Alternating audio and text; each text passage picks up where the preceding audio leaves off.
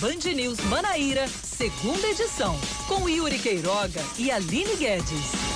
São cinco em ponto. Boa tarde para você conosco aqui na Band News FM Manaíra, você que está no FM 103.3, no bandnewsfm.com.br e também no aplicativo Band Rádios. É hora de mais um Band News Manaíra, segunda edição. Estamos juntos eu, Yuri Queiroga, você do outro lado do rádio e ela, Aline Guedes. Tudo bem, Aline? Boa tarde para você. Boa tarde, Yuri Queiroga. Boa tarde aos ouvintes da Band News. Pois é, estamos começando mais uma segunda edição. Fique com a gente, porque até às seis da noite nós trazemos as principais notícias do dia. Hoje é terça-feira, dia 22 de setembro de 2020. Funcionários dos Correios na Paraíba devem acatar a decisão do Tribunal Superior do Trabalho e vão voltar às, às suas atividades. A, a categoria está em assembleia durante esta tarde. Ontem, o TST determinou o fim da greve dos trabalhadores e o retorno ao trabalho a partir de hoje. Por maioria dos votos, os ministros aprovaram um reajuste de 2,6% para os funcionários. A sessão decidiu ainda que a greve não foi abusiva, mas determinou que metade dos dias parados serão descontados do salário e a outra metade deve ser compensada pelos funcionários com horas trabalhadas. Eles ainda, de, de, eles ainda determinaram uma multa diária de 100 mil reais em caso de descumprimento da determinação à volta aos trabalhos. Os servidores estão parados desde o dia 17 de agosto em protesto contra o projeto de privatização da empresa e pedindo manutenção dos benefícios. Segundo a categoria, 50 dos 79 itens das, 50, das 79 cláusulas do acordo coletivo foram retiradas pelos patrões. O projeto de lei que estabelece uma ordem de prioridades para quando chegar uma vacina contra a Covid-19 é aprovado na Comissão de Constituição e Justiça da Assembleia Legislativa. O texto é de autoria do deputado João Gonçalves. Vão encabeçar a lista os profissionais da linha de frente do combate ao coronavírus e controle de outras doenças, além dos essenciais à manutenção da ordem pública. Em seguida, vêm os idosos, acima de 60 anos, e pessoas que integrem algum dos grupos de risco para contágio. Na sequência, virão os professores e profissionais de apoio de escolas públicas e privadas, jornalistas e a população em geral. Para garantir vaga em mutirão de retirada gratuita de documentos, algumas pessoas estão ficando mais de 10 horas numa fila lá no Espaço Cultural aqui em João Pessoa. Devido à grande quantidade de pessoas e à aglomeração registrada ontem, o governo do estado ampliou o número de atendimentos de 150 para 180 por dia. Além disso, o serviço também vai funcionar aos fins de semana até o dia 4 de outubro, das 8 da manhã à 1 da tarde. Hoje, as casas da cidadania localizadas nos shoppings Tambiá e Manaíra voltaram a atender por agendamento para a emissão da carteira de identidade. O agendamento é feito no endereço portaldacidadania.pb.gov.br. Repetindo, portaldacidadania.pb.gov.br. Agora tem uma informação importante. Um ouvinte hoje é, nos procurou informando que foi tentar fazer o agendamento lá no site e disse que todas as todas as datas estavam preenchidas e a resposta que a gente teve da Secretaria de Desenvolvimento Humano é de que aguarde uma nova abertura de vagas que deve acontecer na semana que vem. Duas agências do INSS voltam a realizar a perícia médica aqui na Paraíba, uma delas no centro de João Pessoa e outra no bairro do Dinamérica, em Campina Grande. O horário de funcionamento é das 7 da manhã a 1 da tarde. Desde a segunda-feira da semana passada, o Instituto voltou a atender presencialmente aqui no estado, mas sem a realização de perícia. As agências que foram abertas estão sendo vistoriadas desde a semana passada para realizar adequações solicitadas pela Perícia Médica Federal.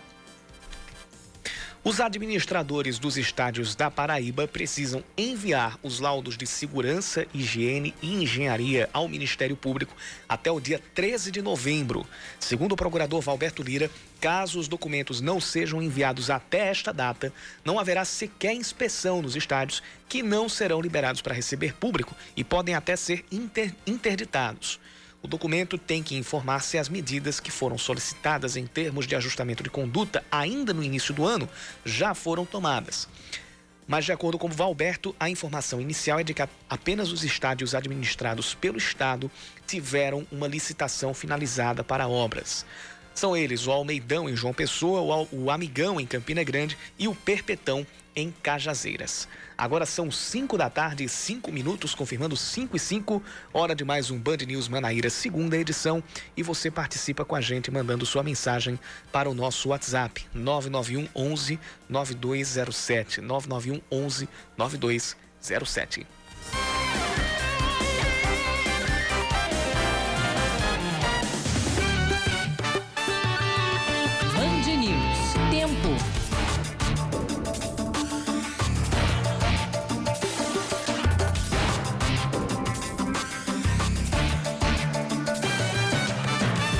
Céu aberto e poucas nuvens aqui em João Pessoa neste finalzinho de tarde de terça-feira. Porém, existe a possibilidade de pancadas de chuva agora à noite. Os termômetros neste momento marcam 27 graus. A máxima hoje já chegou aos 30 e a mínima deve ficar pelos 23 graus. Bem, em Campina Grande, terça-feira de muito sol, tempo quente lá em Campina Grande. Nesse momento, os termômetros marcam 27 graus, mas a máxima atingiu, atingiu os 31 hoje. A mínima deve chegar aos 18 graus na noite de hoje, uma boa baixada né, na temperatura, mas não há, pelo menos, previsão de chuva para agora à noite em Campina Grande.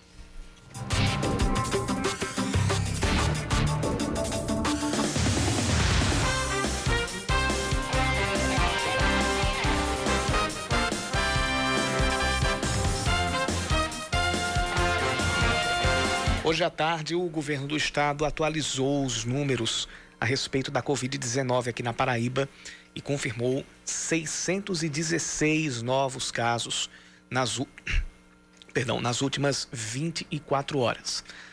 Nós chegamos a 117.495 casos já confirmados, com 90.194 pacientes recuperados. O número de óbitos subiu para 2.729, com 10 mortes confirmadas do boletim de ontem para a atualização de hoje, sendo seis nas últimas 24 horas e as outras que aconteceram até o dia 2 de setembro.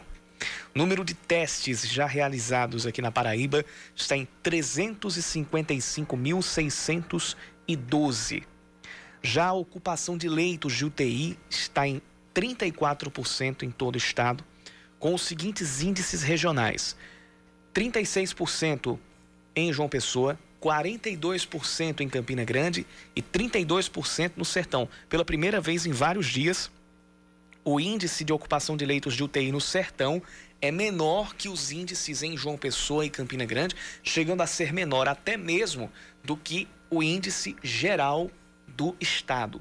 E a gente vinha tendo a preocupação e continua tendo com a, a ocupação de leitos no interior do estado, a ocupação chegou a bater ali perto de 70% em alguns dias no sertão, e a gente sempre olha para possibilidade do fluxo de pacientes ou então é, de, uma, de uma possível segunda onda de reinfecção ou um vai e vem, como alguns já estão falando, um vai e vem de casos da Covid-19, a gente continua atento a isso.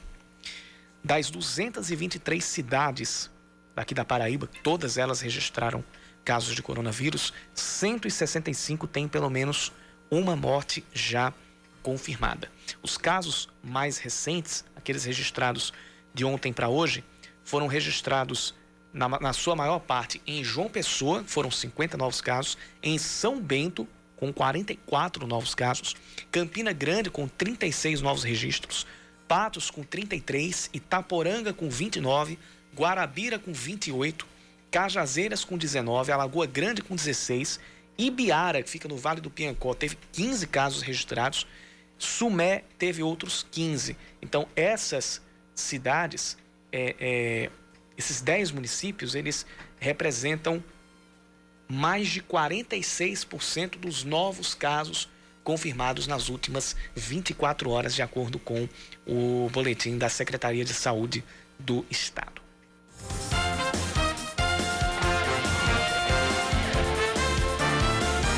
E apesar de ser de responsabilidade do Ministério da Saúde, os deputados estaduais aprovam um projeto de lei que estabelece a ordem prioritária para a imunização do coronavírus aqui na Paraíba. Ou seja, um projeto que vai dizer quais setores, quais grupos, quais categorias devem ter prioridade para a vacina da Covid-19. Os profissionais de saúde e segurança devem ser os primeiros a tomar a vacina aqui no estado. Segundo o secretário da Saúde da Paraíba, Geraldo Medeiros, o cronograma deve seguir a mesma rotina de vacinação aplicada na população. Bom, daqui a pouco a gente vai ouvir aqui a fala do, do secretário de Saúde do Estado, Geraldo Medeiros. Agora sim a gente vai poder ouvir. E, consequentemente, quando essas vacinas chegarem num quantitativo adequado para ser contemplada a população como um todo, nós teremos o mesmo direcionamento de todas as vacinas, que será atender inicialmente contemplar a população que mais se expõe, que são os profissionais de saúde e profissionais de segurança, e aqueles grupos de risco, que são os idosos acima de 60 anos e aquelas pessoas que têm doenças crônicas associadas. Segundo ele, a estrutura já está pronta, apenas à espera da vacina chegar para começar a imunização. Toda a infraestrutura do SUS está montada para o programa de vacinação, como já é montado para todos os tipos de vacinação e anualmente com a vacinação da influenza, que é feito atualmente todo mês de abril. Depois dos profissionais de saúde, segurança e os idosos maiores de 60 anos, a sequência será das pessoas com algum fator de risco, como obesidade, diabetes. Logo após, terão prioridades os professores e funcionários de escolas públicas e privadas, jornalistas e a população em geral. Então, nesse caso, já é uma legislação que se antecipa se antecipa ao, ao ao instrumento, que é a vacina.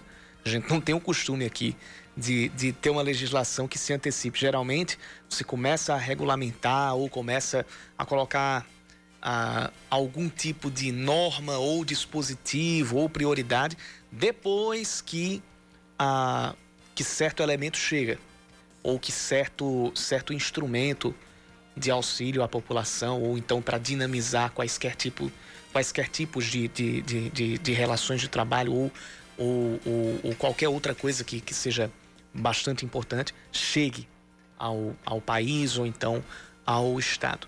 Então, a gente agora vai ver como é que vai ficar o trabalho também da preparação desse, desse da, da parte de atendimento aqui no, no Estado, da, de como vai se fazer esse fluxo de atendimento, distribuição de vacina quando ela quando ela chegar, para que, primeiro, todas as pessoas tenham acesso e, segundo, essa, essa lista de prioridades ela seja é, respeitada. Já existe a legislação, já existe ah, o projeto de lei, porque a gente, a gente teve o projeto sendo votado na. Ah, teve, teve o projeto de lei a respeito da ordem prioritária sendo votado no Conselho de, de na, na, Conselho não, na Comissão de Constituição e Justiça. Então, deve ir para análise do plenário, deve passar. É, mas como isso vai ser trabalhado junto à população, como vai haver a conscientização das pessoas, da, da, das pessoas que vão receber a vacina e também da, da, estrutura, do sistema do Estado que vai aplicar essas vacinas, esse vai ser o passo mais importante que a gente vai observar nos próximos meses. Além, claro, de quanto tempo vai durar para que uma vacina, primeiro, seja testada e aprovada, e segunda, distribuída em massa. Mas pelo menos aqui para Paraíba, a gente vai ver para os outros estados, mas aqui, pelo menos para Paraíba, a gente pode ter uma, por mínima que seja, uma cobertura da, da, da legislação para que não haja atrapalhadas na hora que a vacina chegar.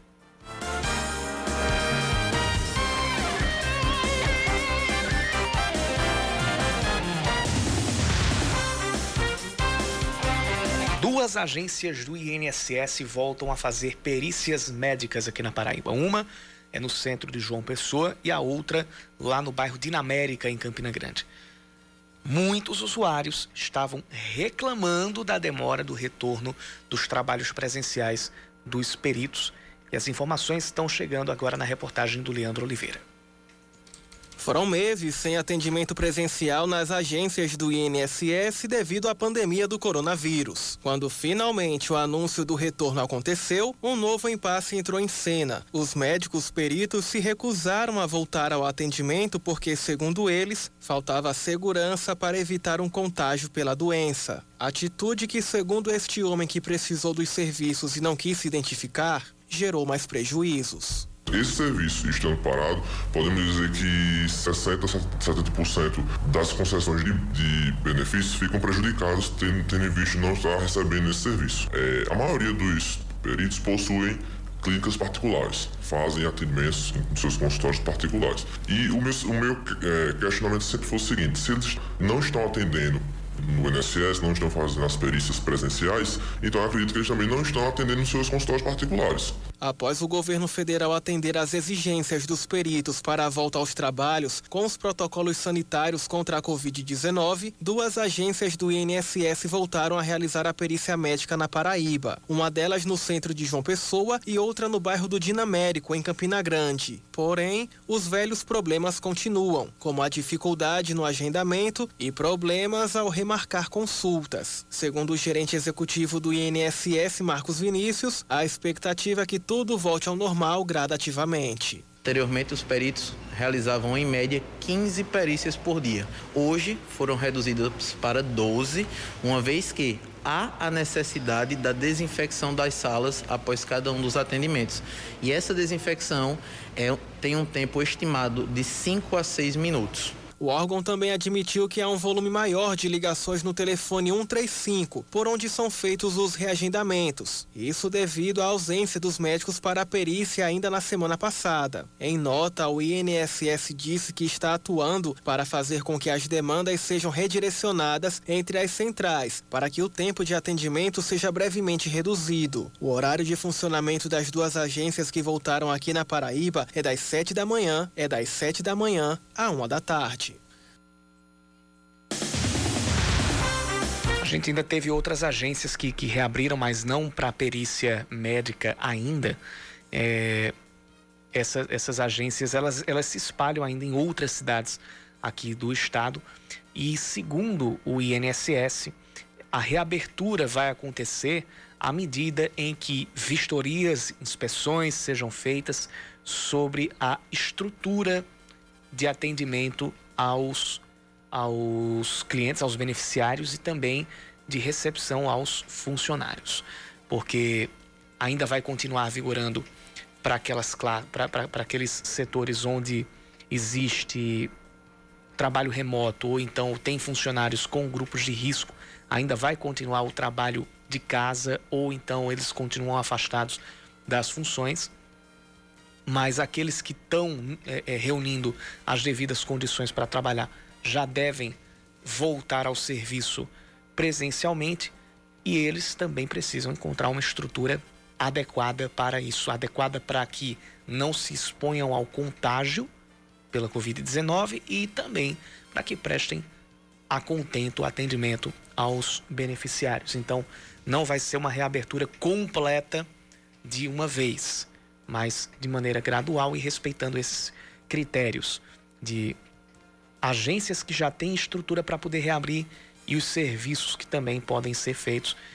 Perícia médica, por exemplo, está sendo feito um, um, um, calendário de reabertura gradual também, dependendo da, da estrutura da unidade e também da volta dos profissionais.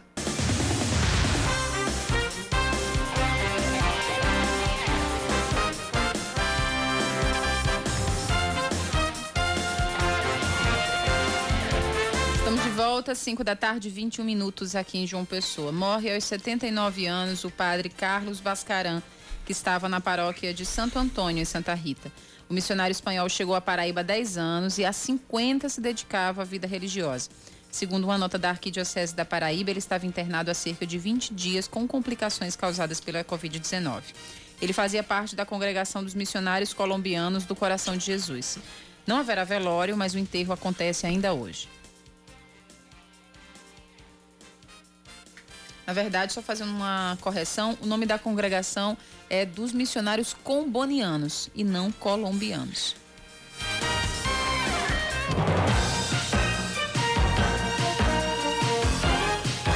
Na Band News FM, eleições 2020. A sétima candidatura a prefeito de João Pessoa registrada no Tribunal Superior Eleitoral é a de Valber Virgulino, do Patriota. Ele tem como vice a ex-candidata ao Senado Leila Fonseca, do mesmo partido. A coligação Coragem para Fazer o Novo tem o Patriota e o Democracia Cristã. Agora, metade dos candidatos a prefeito fizeram o pedido de registro da candidatura junto ao, TSE. Os outros que já constam no sistema Divulga Cande Contas são João Almeida, do Solidariedade, Nilvan Ferreira, do MDB, Pablo Honorato, do PSOL, Raoni Mendes, do DEM, Rui Carneiro, do PSDB e Anísio Maia, do PT. O prazo vai até às sete da noite de sábado. A Prefeitura do Recife dá um prazo de pelo menos 15 dias para consertar a estátua do poeta Ariano Suassuna, que foi depredada. Ontem, a estátua foi encontrada quebrada na altura das pernas e caída na calçada da Rua da Aurora, que é uma região central da cidade. A família de Ariano Suassuna lamentou o ocorrido e disse que, abre aspas, esse é um ato de depreciação do patrimônio público e até da cultura, fecha aspas. Um inquérito foi aberto pela Polícia Civil para investigar o caso. O Detran vai leiloar veículos de maneira remota nos dias 1 2, 8 e 9 de outubro, sempre a partir das 9 da manhã. Os veículos que vão ser leiloados foram removidos ou apreendidos e estão em depósitos do próprio Departamento de Trânsito. Nos dois, nos dois primeiros dias, o leilão vai ser de 863 veículos. E no dia seguinte, 397, no, no evento seguinte, perdão, nos dias 8 e 9, 397. São ao todo 1.260 carros e motos sucateados ou recuperáveis. Quem estiver interessado nos veículos deve fazer as visitas presenciais entre os dias 28 e 30 deste mês para o primeiro leilão, que vai ser nos dias 1 e 2 de outubro, e no, entre os dias 5 e 7 de outubro, de outubro para o leilão que vai acontecer entre os dias 8 e 9. A Prefeitura de Guayaquil, no Equador, confirma que o jogo entre a LDU e o Flamengo será realizado. O secretário de Saúde da cidade havia anunciado a interdição do estádio monumental. No entanto, a informação foi desmentida pela prefeita Cíntia Viteri. Em entrevista coletiva, o vice-presidente de futebol do Flamengo, Marcos Braz, afirmou que o clube carioca não concordava com o cancelamento do jogo, mas que respeitaria as determinações das autoridades locais. O Flamengo tem nove profissionais afastados por Covid-19, sendo sete jogadores e dois integrantes do departamento de futebol.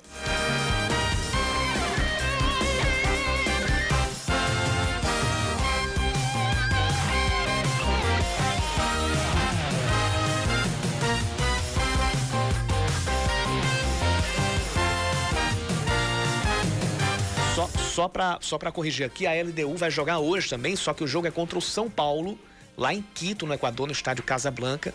A partida contra o Flamengo vai ser contra o Barcelona de Guayaquil.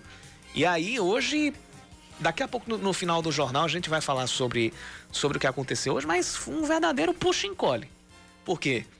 Tá marcado o jogo. Aí tem os casos de Covid no Flamengo.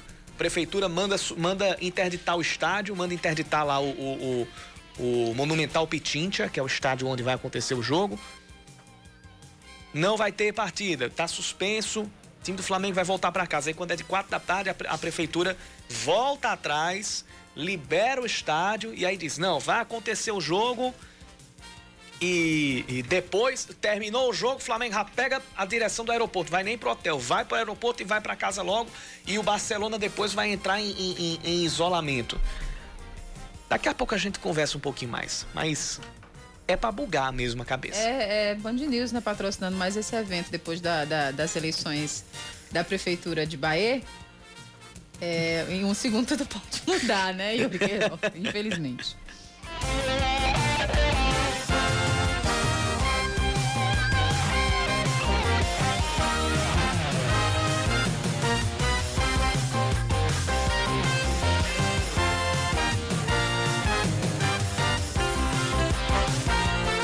Assunto da agora, o assunto da gente agora é saúde.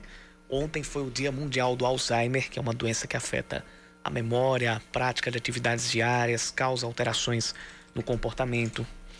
O que poucos sabem é que alguns cuidados com a audição podem evitar o surgimento da doença. E é sobre esses cuidados com a saúde auditiva que a gente conversa agora com a fonoaudióloga Dulciana Cordeiro, que já está conosco na ponta da linha. Doutora Dulciana, seja bem-vinda ao Band News Manaíra, segunda edição. Boa tarde para você. Olá, Yuri. Boa tarde. É um prazer estar aqui com vocês mais uma vez. Pois bem, Luciana, então a gente já vai direto ao ponto. Quais são esses principais cuidados com o sistema auditivo? E são cuidados que a gente pode tomar desde a juventude, desde a, a infância mesmo? É, esse, esse, esse cuidado cada vez mais, pre, cada vez precoce, perdão, ele também é fator decisivo para diminuir essas chances do desenvolvimento do Alzheimer? Veja bem, Yuri, a gente não pode afirmar que toda pessoa que tem perda auditiva vai ter uma demência e o Alzheimer. Não é isso. A gente diz que o fator da perda auditiva pode piorar essa consequência que é a demência. Porque, de acordo com os estudos, a cada 10 decibéis perdidos da audição, existe um risco da demência que cresce 27%, certo? Principalmente nas pessoas idosas, porque tem toda uma situação social que também é decorrente da perda auditiva. A pessoa começa a se isolar, começa a evitar situações onde ela vai ser desafiada na comunicação isso vai trazer também para ela a depressão. É uma coisa que puxa a outra.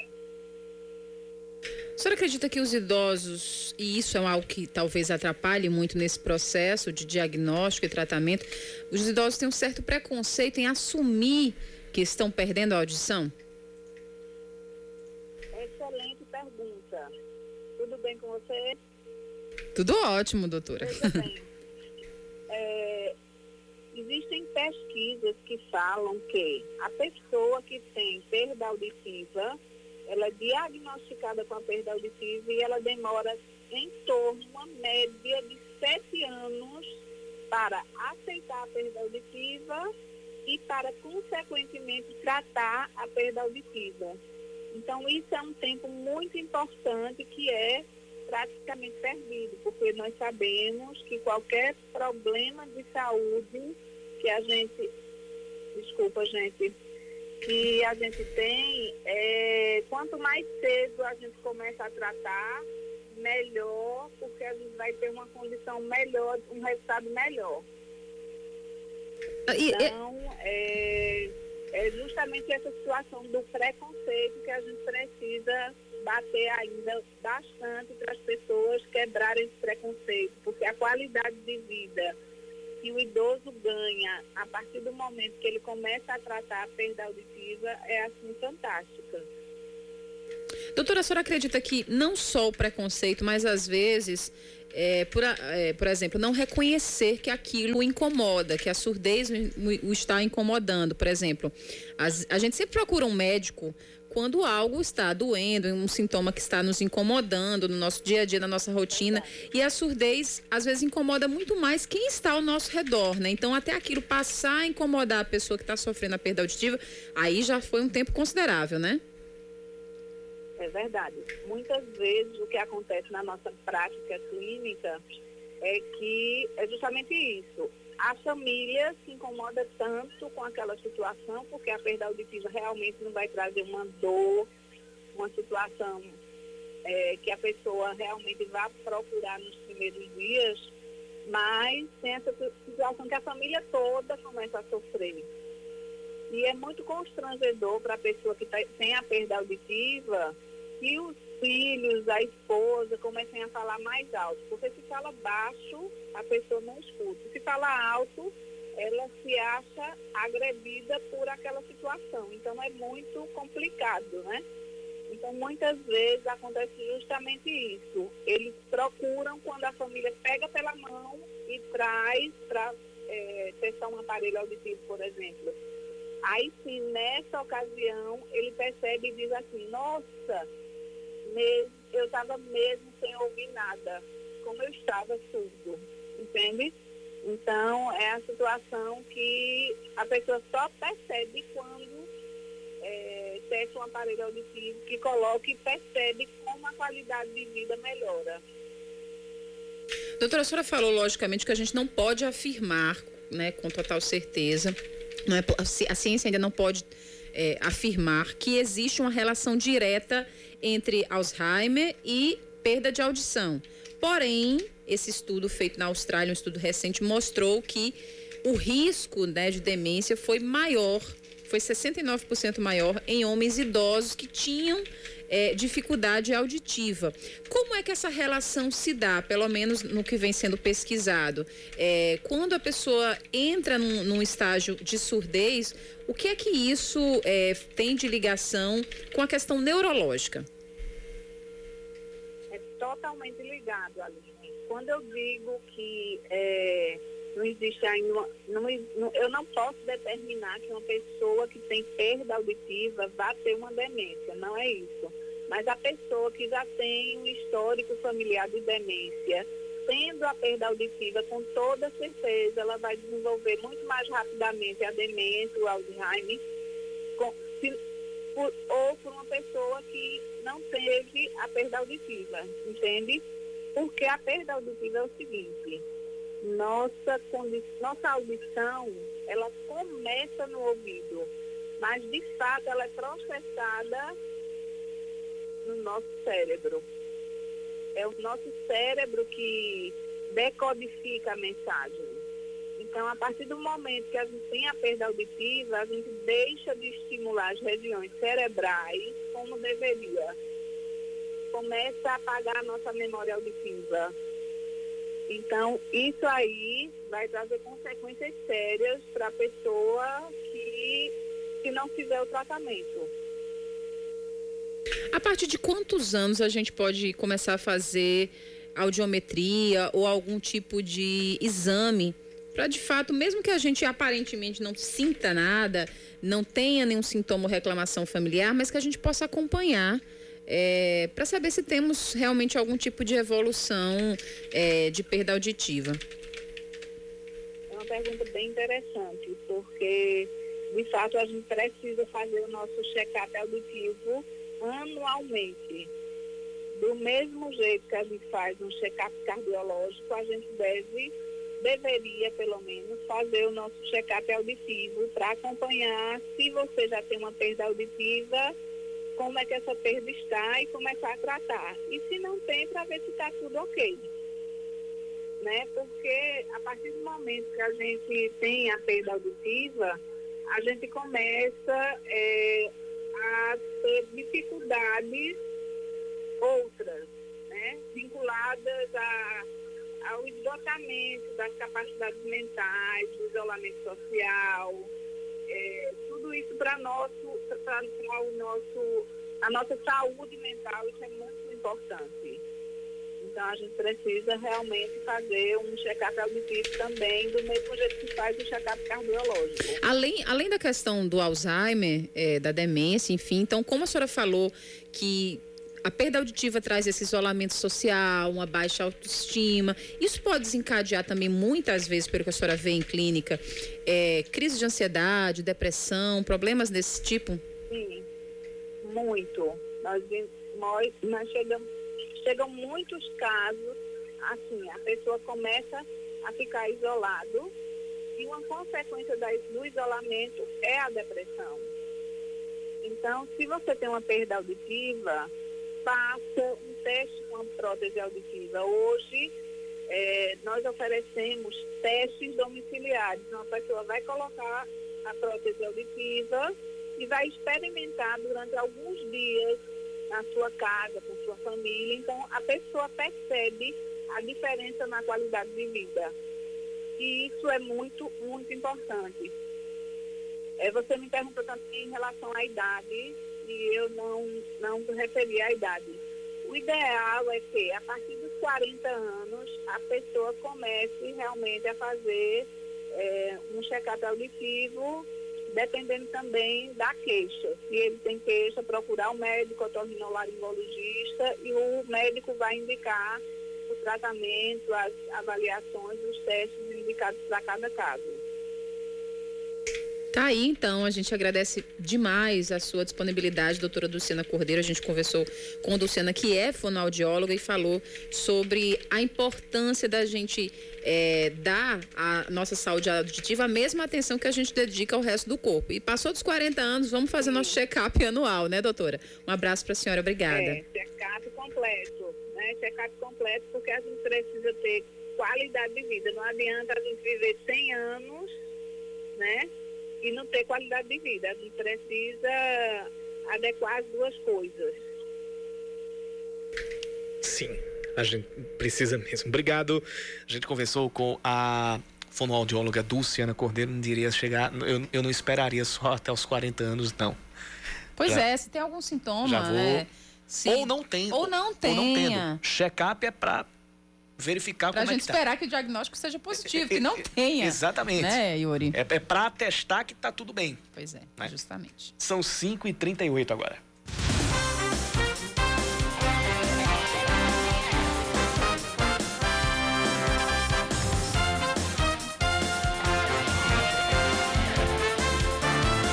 São 5 horas e 40 minutos. Nós começamos com o destaque das eleições.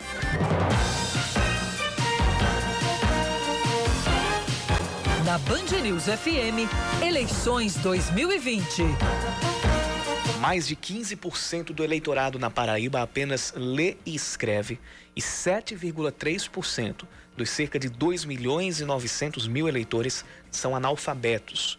O índice de analfabetismo e de pessoas com pouco grau de instrução é maior do que a média nacional, que para analfabetismo é de 4,4%. 24,6% dos eleitores tem ensino fundamental incompleto, grau de instrução mais comum entre o colégio eleitoral no estado. Somente 8,5% dos eleitores possuem algum tipo de graduação concluída. Por decisão dos juízes que respondem pelas varas eleitorais de Campina Grande, a cidade vai ter eleições sem tropas federais nas ruas. No último pleito, em 2018, o Exército não foi convocado, mas o processo eleitoral aconteceu sem dificuldades. De 2004 a 2016, a votação em Campina aconteceu com a presença das Forças Armadas. Isso valeu tanto para as eleições municipais quanto para as eleições para governador, presidente, senadores e deputados.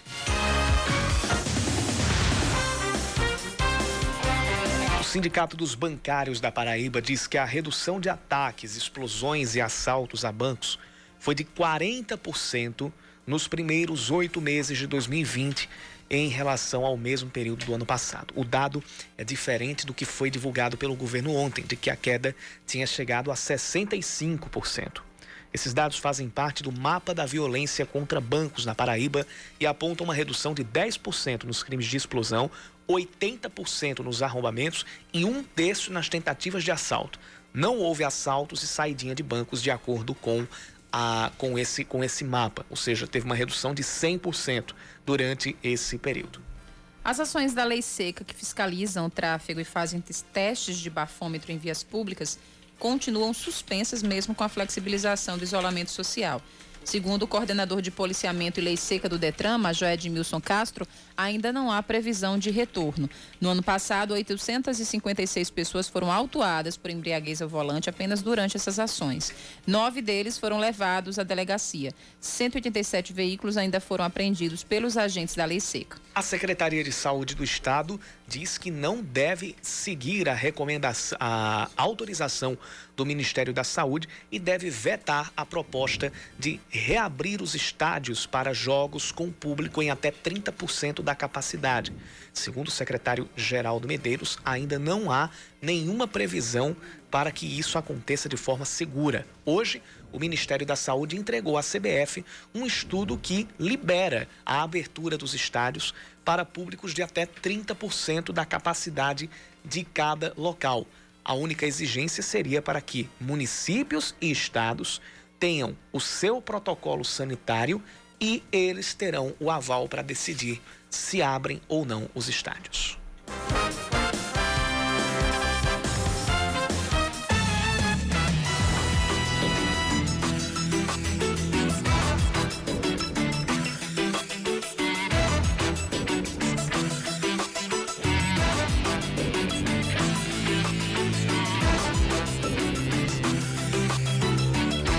São 5 horas e 44 minutos. Ontem, o Tribunal Superior do Trabalho determinou a, o fim da greve dos Correios.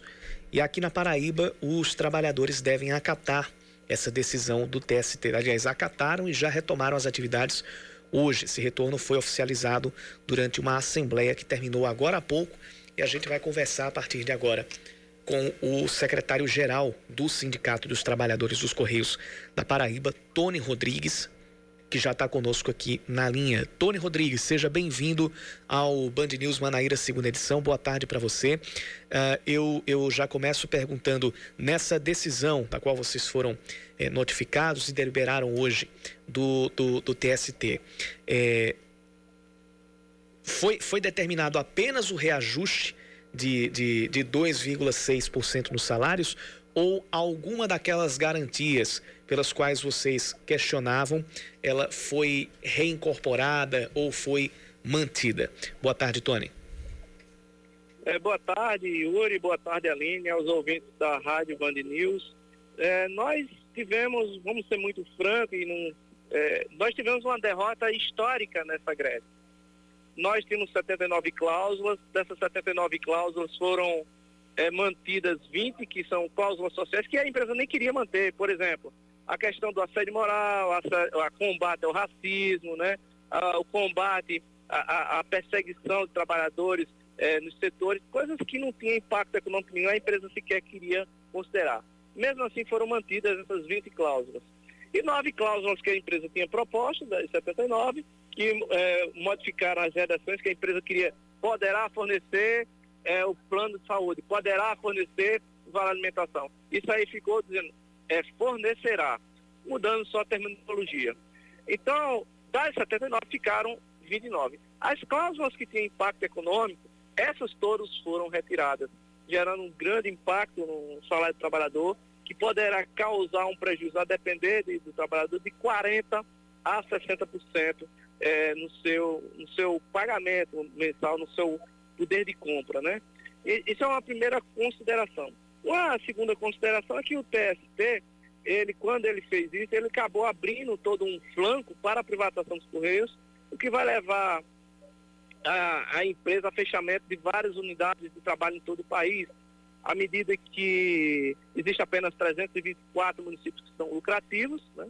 E 500, mais de 500 e 200 municípios não têm é, lucratividade, então não será atrativo para a iniciativa privada.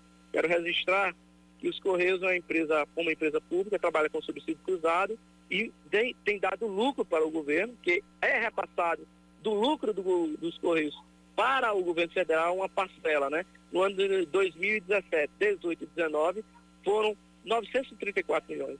E no meio da pandemia, né, também houve um lucro de janeiro a julho desse ano de 614 milhões, dados da própria empresa, né? Houve um acréscimo da postagem em 25%. Queremos também dizer que nós não temos monopólio. Monopólio apenas em carta, telegrama e correspondência agrupada, que é o malote. Fora isso, não temos um monopólio. Concorremos com empresas estrangeiras, a DHL, a, a FedEx, o PS, empresas que concorrem com a gente. E mesmo assim não tem um preço atrativo, né? Que a gente trabalha com subsídio cruzado. Então, essa é a primeira consideração, que a nossa luta foi uma luta para manter direitos, perdemos 50 cláusulas, a luta contra a privatização, e a terceira luta, luta nossa era pela defesa da vida dos trabalhadores. Nós temos mais de 130 trabalhadores que faleceram, por falta, inclusive, muitos deles, e que se contaminaram porque não tinham os EPIs apropriados. Uhum. E a gente teve que entrar com várias ações na justiça e para poder garantir esses EPIs, inclusive aqui na Paraíba também. Trabalhadores se recusaram a ir para a rua sem os EPIs, mas a empresa obrigou, inclusive chegando a cortar o ponto desses trabalhadores, colocando os trabalhadores em risco iminente de morte. Mas felizmente na Paraíba não tivemos nenhuma fatalidade. É, então essa luta nossa na, na greve nossa foi nesses três planos aí para a defesa da vida, combate à privatização e por garantia dos direitos. Infelizmente o TST, Tribunal Superior do Trabalho, na primeira proposta do vice-presidente do TST, ele fez a seguinte proposta, manter o acordo nosso de 2018, ou seja, um acordo de dois anos atrás, sem aumento salarial. Os trabalhadores dos Correios colocaram isso em Assembleia, acataram a decisão do ministro de manter os direitos sem aumento salarial, mas o TST no pleno, infelizmente, retrocedeu em é, direitos que tínhamos mais de 35 anos. Infelizmente, nós estamos com um prejuízo enorme e vai gerar também um prejuízo para a própria população é, que está, é, que, que, inclusive temos que registrar. Em 2011 tínhamos 128 mil trabalhadores. Hoje temos 99.500 trabalhadores, onde as cidades cresceram, onde a população cresceu e o TST agora deu praticamente um salvo-conduto para o governo poder privatizar essa empresa. Tony, é, em nota, os Correios afirmaram que pretendem utilizar a compensação das horas não trabalhadas para ampliar a capacidade operacional, para normalizar o fluxo de entregas. O que é que o sindicato acha dessa decisão, dessa determinação também dada pelo TST, da compensação das horas não trabalhadas durante o período de greve? É, inclusive o TST ele determinou o seguinte, metade dos dias da greve serão descontados de uma só vez. Uma parte já foi descontada no mês passado, outra parte da categoria não teve desconto, mas será descontada. Metade dos dias serão descontados. E a outra metade será compensada. É, queremos deixar claro, como eu falei é, no bloco anterior, é, nós tivemos uma redução do efetivo do, dos trabalhadores dos Correios, o que gera uma sobrecarga enorme para os trabalhadores.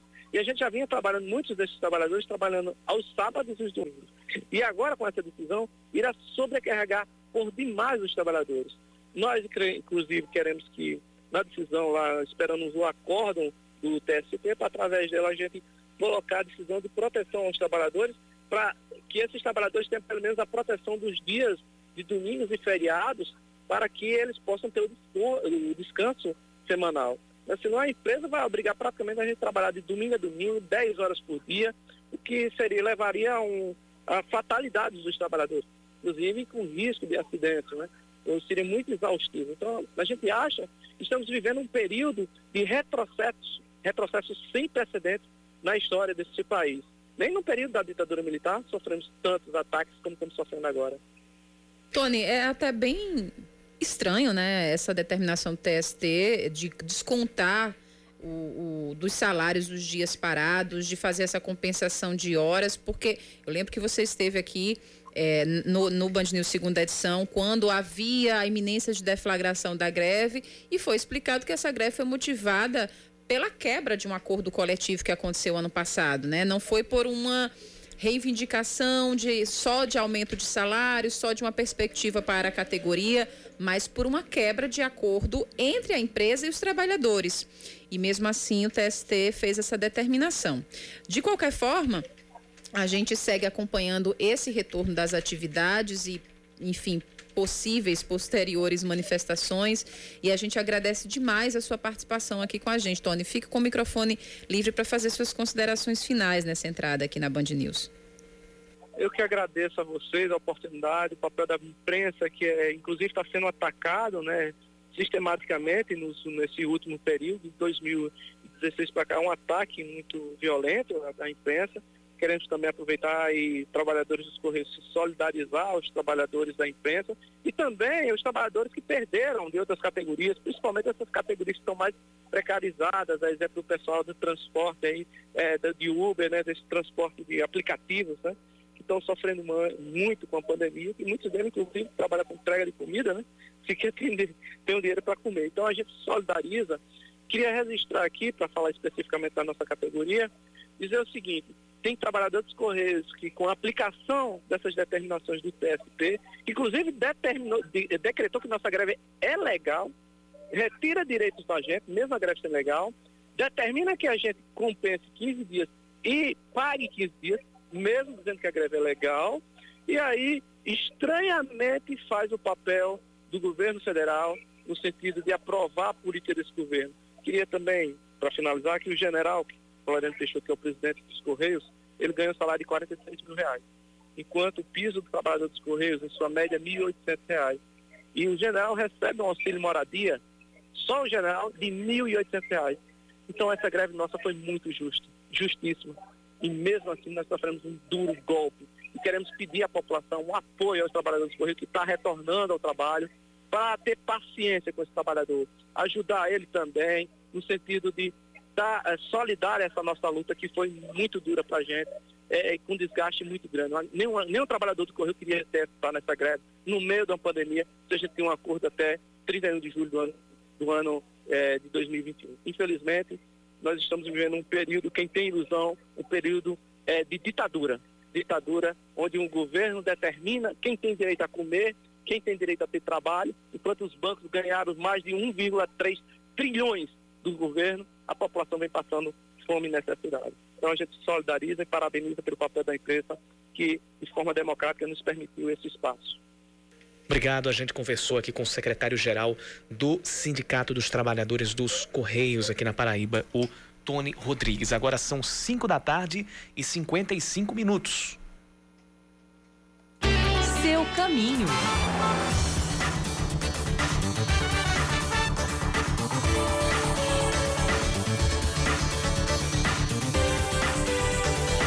Segundo a CEMOB, a gente tem trânsito mais pesado lá na Avenida Pedro II, entre a curva da Sant... entre o Juliano Moreira e a curva da Santinha, para quem vai descer ali para o para BR 230 e para a zona sul aqui da capital. A gente também tem a Avenida João Machado com trânsito fluindo constante nos dois sentidos. A gente olha inclusive aqui do janelão da Band News FM Manaíra. Também tem trânsito um pouco, até, com, com lentidão no entorno do Parque da Lagoa, assim como na Avenida Pedro I e também na Princesa Isabel. A gente está com trânsito moderado na Avenida Tancredo Neves, lá na zona norte da cidade, indo para o retão de Manaíra. Mesma coisa do retão de Manaíra, nos dois sentidos, também com trânsito fluindo bem.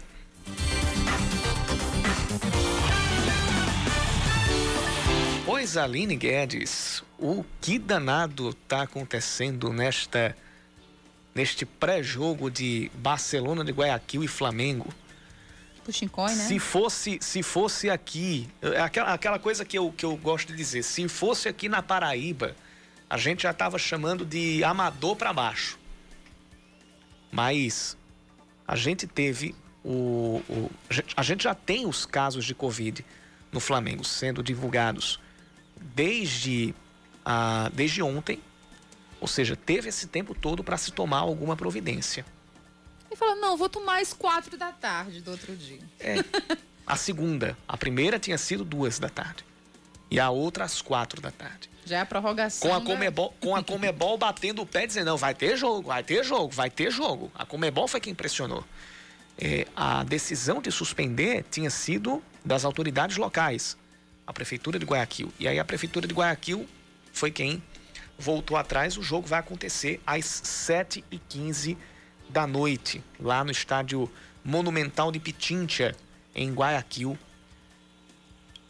Mas com o Flamengo bastante desfalcado, o Barcelona de Guayaquil também tem quatro desfalques, mas nenhum é, tem relação com a, com a Covid-19. Mas a gente vai ver o que é que vai acontecer depois disso.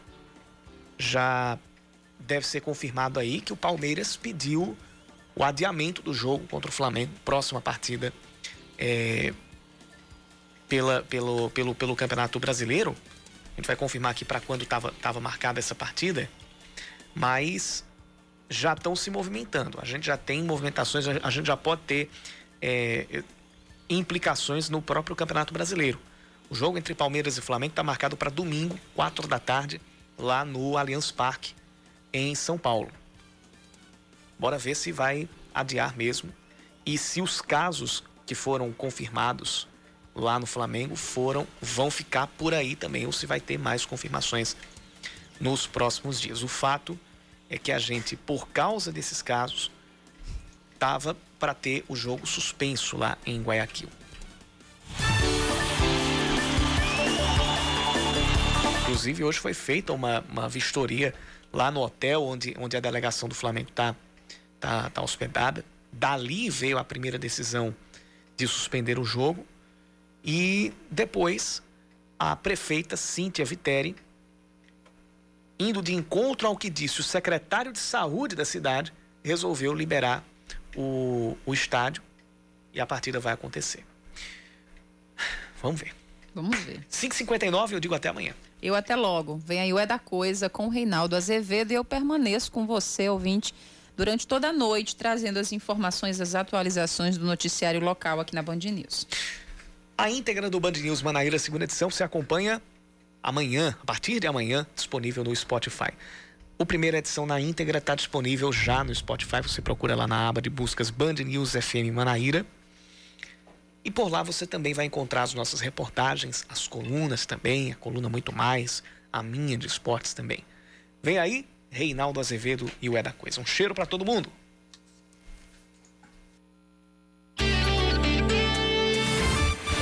Você ouviu Band News Manaíra, segunda edição.